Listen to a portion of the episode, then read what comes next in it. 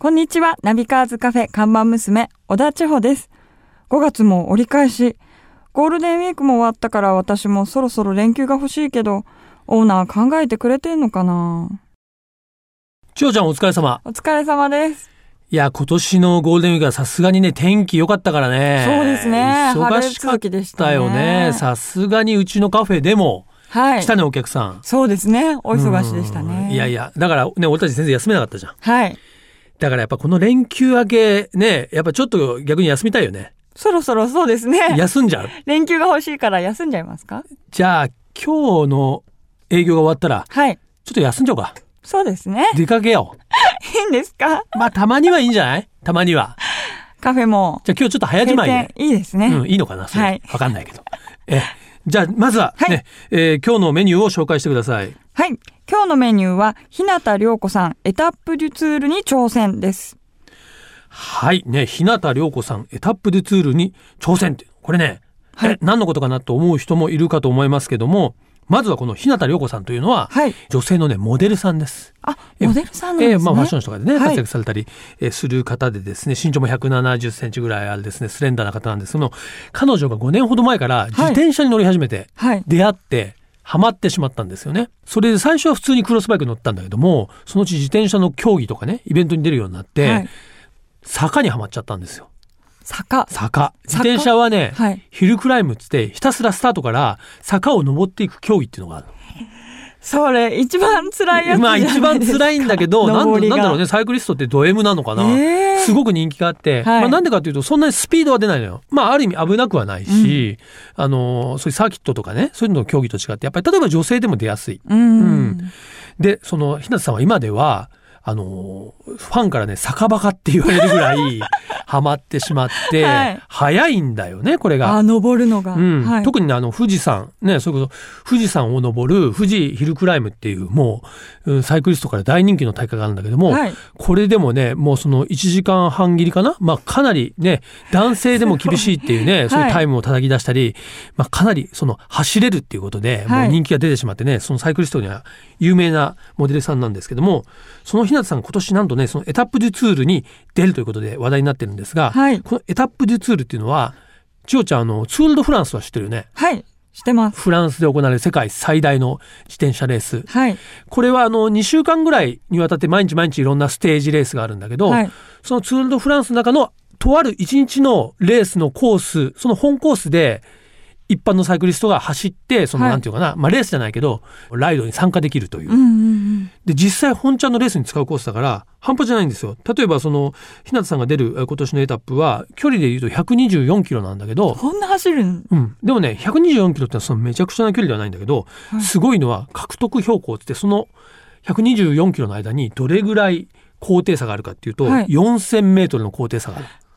で4000メートルを上がったり下ったりするという峠を4つ越えて、えー富士山だから以上の高さを登るというその124キロの中に。はい。めちゃくちゃ険しいコースで、まあ普通のサイクリストでは走れるようなコースではないんですね。はい。でそこに日向さんが挑戦するということでもちろんだからフランスまで行くわけですよね、はいアルプスとかピレネーのね山岳を舞台とするコースなわけです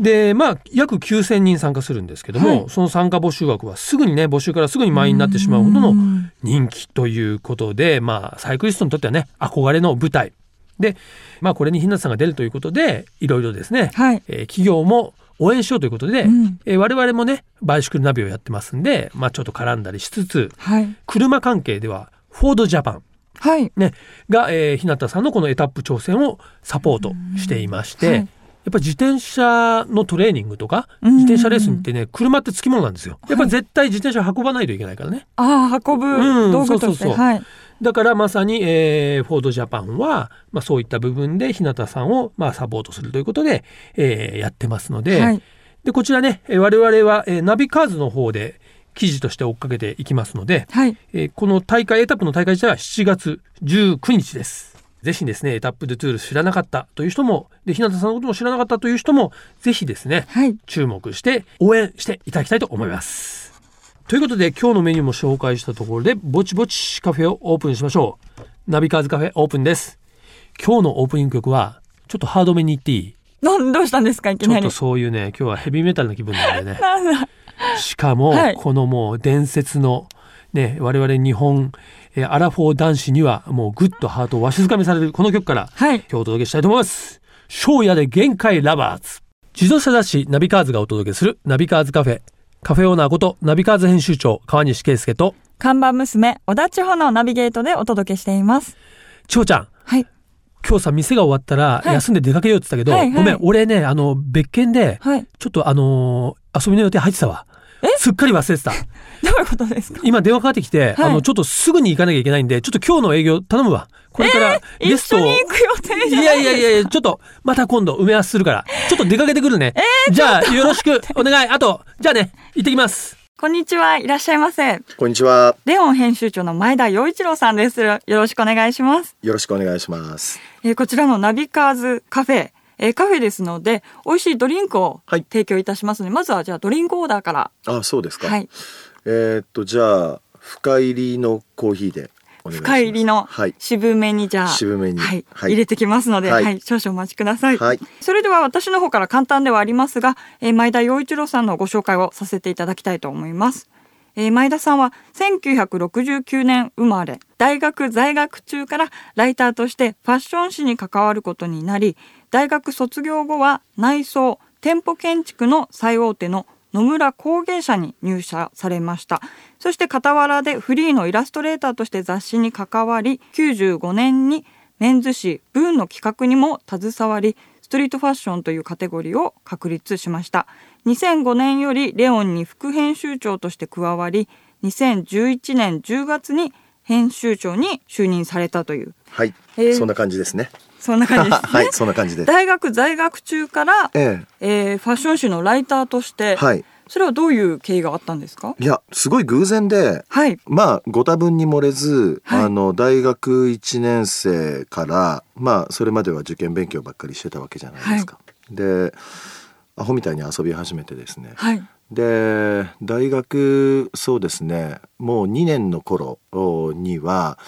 週に3回3日ははいもうクラブにで遊んでるようなはい小僧くんだったんですよ。はいその大学生活を送ってたんですねそうですそうです楽しいあの大学生活を送ってたんですよね。はいでそうするといろんな人たちと友達になっていくんですよ。はいでその知り合ったあの友達の,、まあ、あの仲のいい方っていうのがあの雑誌の編集プロダクションを経営されている方で。はいあのその当時も僕バイトはしてたんですけど、はいあの夜時間があったのでまあ昼ももちろんあの学校の授業がない時には時間があったので、はい事務所で電話番でもしてくれないって言われてはいでそれぐらいの軽い気持ちで入ったのが実はきっかけだったんですね。あじゃあアルバイトとしてそうですそうですそうです。でそしたらあのそのうちあの原稿届けてくんないって言われて、はいで時間がないからここ書いてくんないって言われて。だんだんええレベルアでそのップう ちあの「君書けるから、はいあの取材に行って」って言われて今度はあの企画もらったから、はいこの丸ごと企画やってくんないとかっていうふうにしてなんか本当自分が望む望まないに関わらず、はいあの徐々に徐々にっていう感じでその雑誌の世界入ってったっていう感じですね。だんだんだんだんじゃあこうだ責任感の大きいまあ責任感って言っても大学生なんで、はいあのまあもちろんそのファッションだけではなくて、うんえーラーメン屋さんの取材にも行きましたし、はいあとは奥様のこう手芸す手芸のとっても得意な主婦の方あにのご自宅に取材に行ったりとか、はい主婦図系の雑誌もやりましたし料理系もやりましたしそんな感じで雑誌にええ関わっていくことになります。もう大学生にそういうのをね出せるとあるんですえねねえあったんでしょやうっね。ぱりまあ何か才能が、いやあの本当に当時、はい雑誌ビジネスっていうのが華やからりし頃って言われていて、うんどんどんどんどんその学生の感覚っていうのかなそういうものがを必要とされていた時代でも多分あったんだと思うんですよ取。り入れようっていうそうなんでしょうね。その後あの大学卒業した後も店舗建築の最大手の野村工芸社に入社とはいいうことなんですけども、はい。いやなのではいあのーよく「えなんで?」ってって言われるんですけど、はいそもそもこっちはアルバイトとしてっていう感覚でしかやってなかったので、はいあのその間もファッションに関わろうとか雑誌の編集者になろうなんていう気はさらさらなかったんですよ。そうなんですね。えーだから一社も出版社は受けず、はい。でこれもまた偶然でそのヘンプロにいていろんな原稿を書くじゃないですか。はいでその原稿の一つっていうのがあの野村工芸社がやっているその科学博物館みたいなところのはい。あのいろんなこう動物とかあの植物とかのこう写真の下にこのヤドカリは、えーどこそこに生息していてみたいなのあるじゃないですか。はいはいはいありますよね。あれをの原稿を書いたんですよ。で、はい。それがものすごい僕楽しくて、はい。で実際にその設営にも当然あの行くわけですよね。はいでそこで店舗の図面をあの店舗というかその時は博物館だったんですけどあの図面を見させてもらってでここにいろんな人たちが数日後には来るんだと思ったらとってもワクワクする仕事だなと思って、はいでその時に、えー担当だった方に名刺をもらって、はいで新入社員の公募とかやってないんですかって聞いたらやってるっていうんで、えー推薦人になっていただいて、はいまあその時には普通に試験受けましたけど、はい入ったっていうのが経緯なんですね。はい。なので本当ライターとして関わったのもあの雑誌もそうだし野村工芸社に入ったのもなんか人のうー縁で、ん。えつながりでというえ。そうですね。もともと本当にそうなろうと思ってなったわけじゃないというこそうとでですすそようね。ですそうですはい。じゃあその後にブーンの企画に携わるという、はい何がこうきっかけでそのどんどん雑誌の方にえっとこれも、はいまあ結局僕の人生全部一つながりなんですけど、はい当時その編集プロダクションに勤めててアルバイトで入っていて、はいで出入りしていたあの会社の一つっていうのが商電社っていう会社だったんですねでそこの「ブーン」という若い子向けの雑誌があるっていうのは知ってたんです、はいで実際にあの取材なんかにもあのブーンからの依頼でショップ取材に行ったりとかもしてたんですよでそれから野村工芸社は僕結局は2年半いることになるんですけど、はいその2年半の間一切連絡取ってなかったんですがあのある日、えー電話が入り「はいまあ何してんの?」って言われてはいあの当時のブーンの編集部の方から「いや実は、えー人が足んなくて、うんあの前田君よく頑張ってくれたから、はいあの来てくんないかなと思って」っていう電話だったんですよ。はいでまあ結局あの簡単なあの面接を受けてはい入る、あの商電車の方にこんその後お世話になるんですけどその電話の一本っていうのが僕の、えー編集者としての人生のスタート。じゃあそういうきっかけでええこの雑誌の方にそうですそうですそうです。だからな何でもよかったんでしょうねきっと、はいなでも僕のことを覚えていてくれたっていうのはうんすごく嬉しくって、うんでわざわざその探してあの追いかけてくれたっていうことも実はものすごく嬉しかったっうんていうのは正直なところですね。うんじゃあそれがあって今今ではまあそれこそ40代を狙った、はいはいあのレオンという雑誌をはい編集長をされているというはいことそうでですすね。ね。ええ、だからレオンに来るのもはい人からのご縁で、うんあの人が足りないから来てくれないかっていうふうにあの言っていただいて、うんでまあ自分があの25歳からあのブーンに、えー参加をするようになって、はいえー実際31歳までやってたんですけど何て言うんだろうそのストリートっていうカルチャー自体を、うんあの自分が自分の感覚で見れた時期がはいそろそろ終わりかなと思っていたことも確かなんですよ。はいでそれが少しずつなんか温度差を感じるように20代後半ぐらいからなってきて、はいで悩んでた時期ではあったんですね。でまあ会社の都合もあって一度広告部の方に移動になった時にあもうストリートカルチャーの中で仕事をするのではない何かを考えなくちゃと思っていて、うんで35歳の時かなにやっぱり人のつながりで、えーレオンで人が足りないから行かないかって言われてはいで40代を目の前にあのしている自分がもしかしたら何かあの次のステップがそこにあるんじゃないかなうんでまあ今に至るっていう感じ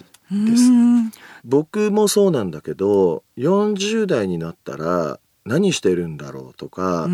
50歳になって自分ってどういう男でいられるんだろうって全く想像がつかなかったんですよね。はいきっとそれは女性も同じで当然女性の場合はもっと男性よりもライフサイクルっていうのが変わっていくじゃないですか。うん仕事をするのかしないのか結婚するのかしないのか子供を産むのか産まないのか、それによってあの生活も服装も、うんおそらく、ね、もっと言っていけば肌の調子も変わってくるし、メイクの仕方も変わってくるでいつの間にかおばさんと呼ばれるようになっていく、うんおじさんと呼ばれるようになっていくっていうことに絶望してた人たちもいっぱいいると思うんですよ。うんでいやそうじゃなくてその年齢を重ねれば重ねるだけの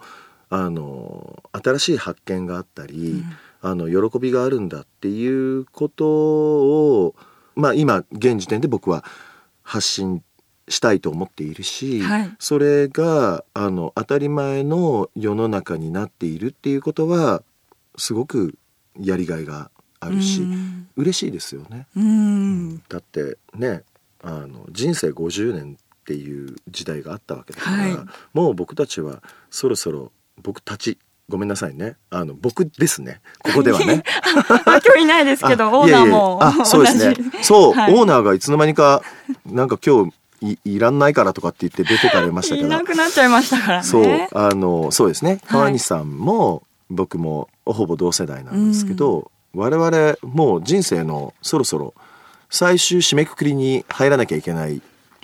年齢なのにはいまだまだ面白いことってあるんじゃないかってうんうんうんいられるのってすごい変化だなと思いますようね。んちょうどあのそのオーナーと何かあの元ナビでえ前田さんのレオンとこうコラボしてるあそうなんですそうなんです。まあ、今回あの初めて、えー今発売中の、えー元ナビそれからもちろん今発売中の我々のレオンはい、それからレオンはあの中国と韓国も同じようにあの編集部があって、うんえーレオンコリアレオンチャイナという形でやってるんですけど、はいそのレオンコリアの編集長もオートバイ乗りなんですね。まあ実はトッツあのイタリアのあの名門のシューズメーカーであるトッツさんから、はいあの何か、えーコラボレーションして作りませんかっていう声を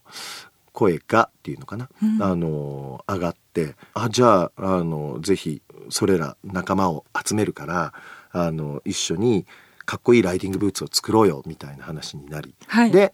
まあ、今回あのご一緒させていただいたっていう感じですね。はい、じゃあこれは今発売中の最新号をはい見ていただくと、はいえーこちらが載ってるということはでいすね。そうです、はい、ぜひ皆さんもチェックしてみてください。はいすみません、そろそろうちのカフェ閉店の時間となりますのえで、まだ僕小田さんともっとゆっくり話したかった のそうに、あのあなののオーナーどうでもいい。いい んでもう小田さんとゆっくり話してたいなじゃああのできたら来週もお越しいただいてお話あそうですかはいできたらと思うえので。オーナー抜きで大丈夫ですか来週はオーナーもしかしたら来るかもしれなあいでのすけじど。ゃあいなくて結構ですって言っておいてくださいわかりま した。じゃはあい伝えておきますので。ははいい。それではあの最後にはい前田さんの方から一曲おすすめのドライブソングをいただきたいんですけれども。そうですねその僕がクラブ通いえーまあ本当にクラブっていう場所があのいろんな人のつながりの最初を作ってくれたと僕は思っていて、はい。その時にあの聴いていた大好きな曲があります。それでいいですかね。はい。じゃあお願いします。ブルックリン・ファンク・エッセンシャルズ、えー、ザ・クリエイター・ハザー・マスター・プラン。はい。それでは、えーこちらのナンバーを聞いていただきながら、えーお別れしたいと思います、えー今日のゲストはレオン編集長の前田洋一郎さんでした。どうもありがとうございました。ありがとうございました。千穂ちゃん、ただいま。お帰りなさい。い、やー、悪かったね。いやいや、でも前田さんと二人で楽しかったんで大丈夫です。 そういうことなの、なんかそれ面白くないね。ちょっと。俺も今日ちょっとすっかり予定忘れて、はい。まあ初めてかな、俺あの営業中外しちゃったの。そうです意ね。外と楽しかったってことはい。う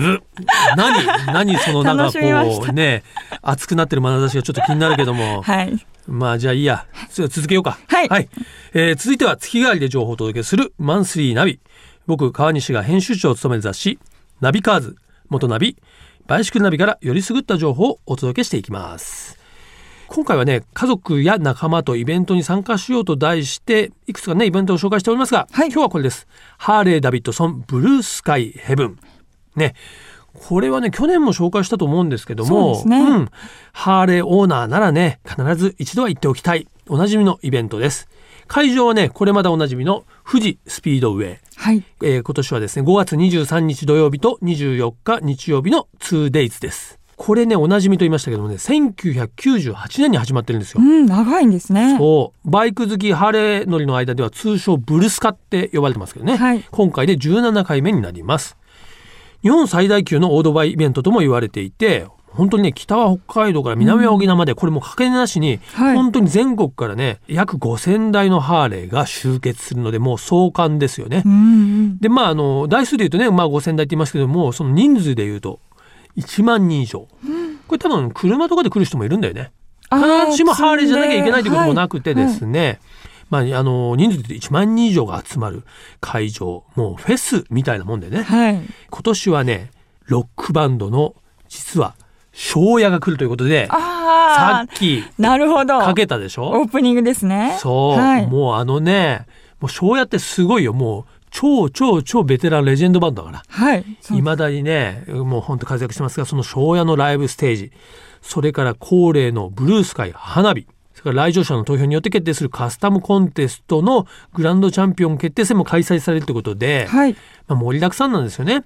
でもちろんその同日で行われるんで、ねまあ、キャンプをしたりですね、まあ、もちろん日曜日だけ行っても構わないと思いますし、えーいろんな楽しみ方ができるイベントなのでぜひねハーレーに乗ってる人、はいあるいはハーレーに憧れてる人いずれも、ね、遊びに行っていただきたいなと思います。チケットはね、えーリーズナブルです。2日間の投資券でハーレー・ダビッドソン・ジャパンの正規販売店で購入すると3600円はい。えープレイガイドなどで購入する場合は4400円、これ2日の投資券ですからねはい。なってますのでぜひこのハーレーダビッドソンブルースカイヘブン訪れてみていただきたいと思いますナビカーズカフェオーナーの川西圭介と看板娘、小田千穂でお送りしてきました。はいということでね今日はレオン編集長の前田さんをね遊びに来ていただきましたが僕ちょっとねはい。仕様で指標で。外しちゃったんだけど、 はい。あでもあの前田さんとね僕はあのバイクとか車の仲間なんで、はいまああの別に今更話さなくてもいいんだけど、はい。なんか千穂ちゃんがうっとりしてるのがなんか気になるんだよね。 はあ、楽しかったね。それでなんかあれでしょ来週も来てもらってもう勝手に決めちゃったんだよ ね。はい、決めましうたわ。なん、ちょっとオーナーの許可なしにうん、許可なしに予約取りま した。そうか。じゃあまあいいや。来週ね、前田さんと俺も車の話で盛り上がろう。はいえ、えーということで、はいね、えー来週もこのナビカーズカフェね、レオの前田さんと、えーお呼びしてね、盛り上がりたいですね。はい。ちょっと投げやりになっ てます。はい。はい。それではこちらの、えーカフェのアドレスをお伝えします。ナビカーズアットマーク、fmfuji.jp、navicars アットマーク、fmfuji.jp までお待ちしています。毎週日曜日午後4時からオープンする車好きが集まるカフェナビカーズカフェまた来週ですお車運転手の皆さん安全運転でお願いしますナビカーズカフェオーナーの川西圭介と看板娘、小田千穂でした。それでは皆さん楽しいドライブを来週もご来店お待ちしております。 Have a good coffee and drive